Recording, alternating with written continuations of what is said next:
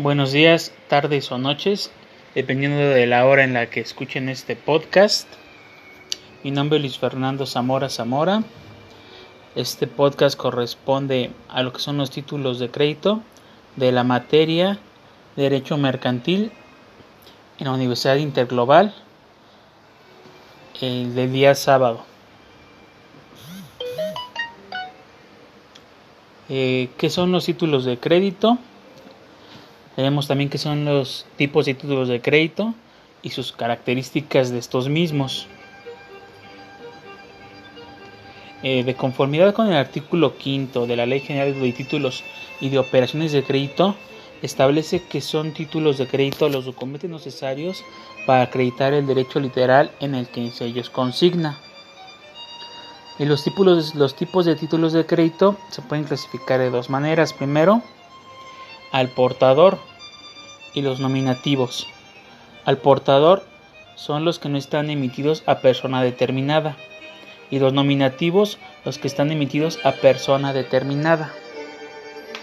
También pueden ser clasificados o clasificarse como letras de cambio, los pagarés, los cheques, las obligaciones, certificados de participación, certificados de depósito y bonos de prenda.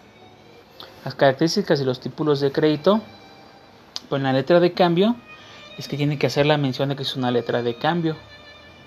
expresión del lugar y día y año en que se suscriben. La orden incondicional del girado de pagar una suma determinada de dinero.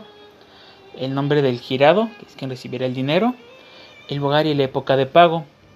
Nombre de la persona de quien hace el pago y la firma del girado de la persona que suscriba a su robo en su nombre. También los tipos de letras de cambio pueden ser a la vista, a cierto tiempo vista, a cierto tiempo fecha y a día fijo. Esto es en relación a su fecha en la que, con la cual pueden cobrarse. Los pagarés. El pagaré también es un título de crédito que debe contener la mención de que es un pagaré la promesa incondicional de pagar una suma determinada de dinero, el nombre de la persona a quien se hace el pago, la época y lugar de pago, fecha y lugar en el que se suscribe el documento y la firma del suscrito o la persona que firme o ruego en su nombre. Si no tiene fecha de vencimiento, es a la vista, es decir, el momento en que se presente. Los cheques. El cheque solamente puede ser expedido a cargo de una institución de crédito, es decir, un banco. El cheque será siempre pagadero a la vista. El cheque presentado al pagado antes del día indicado con fecha de expedición es pagadero al día de la presentación. Esto es en el caso de los cheques posfechados que te ponen una fecha determinada. Que dicen cobres el 15 de septiembre y te, te lo dieron el 10 de septiembre, perfectamente lo puedes cobrar el día 11. El cheque tiene contiene varios requisitos formales sin que ellos afecten que dejara de ser un título de crédito. Puede ser nominativo o al portador. Cuando es nominativo es cuando va girado a una persona en específico y al portador es a la persona que entregue el cheque.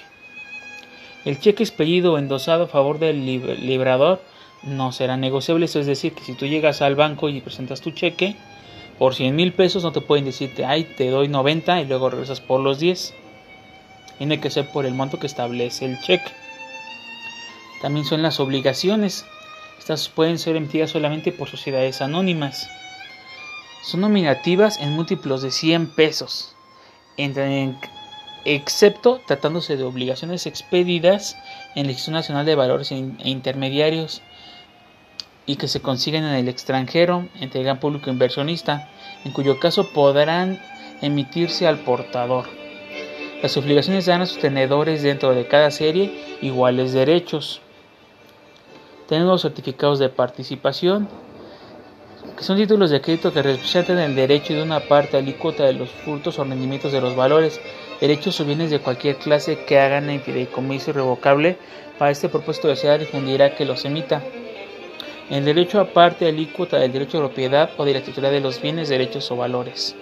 Viene el derecho a una parte alícuota del producto neto que resulte de la venta de dichos bienes, derechos o valores. Certificados de depósito y bono de prenda. El certificado de Depósito acredita la propiedad de mercancía o bienes depositados en el almacén que lo emite. Un ejemplo de esto es el Monte de Piedad. Y solo los almacenes generales de depósito autorizados conforme a la Ley General de Instituciones de Crédito podrá expedir estos títulos. Cuando se trata de mercancías o de bienes individuales designados, los almacenes solo pueden expedir un bono de prenda en relación con cada certificado de depósito. Si se trata de mercancías o bienes designados genéricamente, los almacenes podrán expedir a voluntad de depósito bonos de prenda múltiples. Y esto sería todo. Muchas gracias por la atención prestada. En la bibliografía tenemos la Ley General de Títulos y Operaciones de Crédito, que fue consultada en la página de diputados el día 9 de agosto de 2021. Y un curso de Derecho de la AIU, de Derecho Mercantil, que fue revisado también el 4 de agosto de 2021. Sin más por el momento, muchas gracias por la atención prestada.